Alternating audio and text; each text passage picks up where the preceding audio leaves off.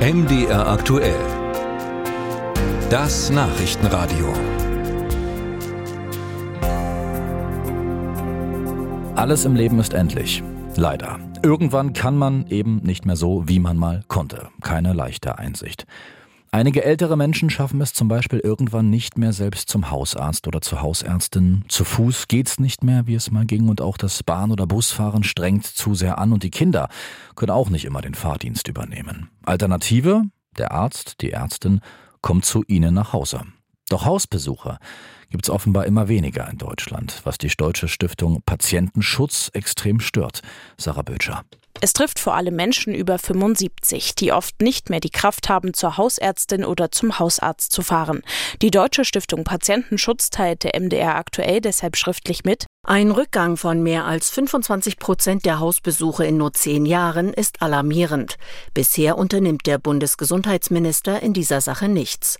Es geht aber darum, die verpflichtenden Präsenzzeiten der Ärzte überprüfen zu lassen. Das muss sich dringend ändern. Die offenbar fehlenden Hausbesuche sieht auch Hanna-Lena Hohmann kritisch. Sie ist wissenschaftliche Geschäftsführerin der Landesseniorenvertretung in Sachsen-Anhalt.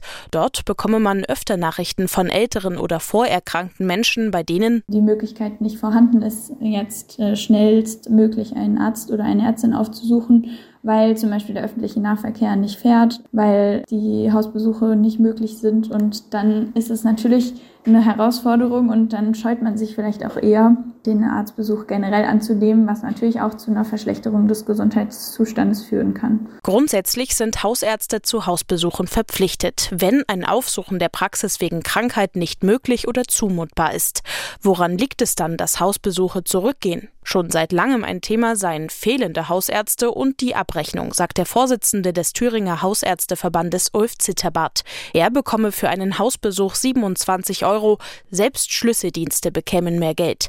Zitterbart kann die Kritik aber generell nicht verstehen. Wir haben ein paar Sachen, die sich geändert haben in den letzten zehn Jahren. Also wir haben zum Beispiel vor zehn Jahren noch die Situation gehabt, dass der Arzt immer zu dem Hausbesuch fahren musste. Das heißt, der Mensch hat einen, ja, eine Sorge gehabt, eine Blutzuckermessung war fällig, es musste ein ähm, Medikament angepasst werden, es musste Blut entnommen werden.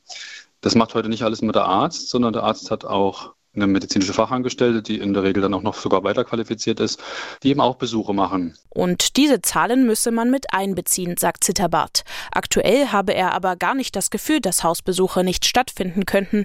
Wer in seiner Praxis nachfrage, bekomme sie auch. Simone Lang ist gesundheitspolitische Sprecherin der SPD-Fraktion im Sächsischen Landtag. Auch sie ist für mehr sogenannter Veras im ländlichen Raum, also Versorgungsassistenten in der Hausarztpraxis, die Hausbesuche mit übernehmen können natürlich auch ähm, bei der Unterstützung, wenn ich dann äh, so eine Vera ausbilde, dass ich dafür nicht ewig lange noch warten muss, äh, bis ich einen Ausbildungsplatz finde, beziehungsweise dass ich dann, wenn ich das tue, auch das adäquat zurückerstattet bekomme. Also das heißt, wenn ich jemanden ausbilde, so eine Ausbildung ist auch nicht ganz ohne, also die kostet auch Geld und die wird nicht vollumfänglich übernommen. Eine Lösung ist für Simone Lang aber auch der Ausbau von Telemedizin. So könnten Patienten zum Beispiel ihre Hauterkrankungen der Ärztin per Videotelefonie zeigen.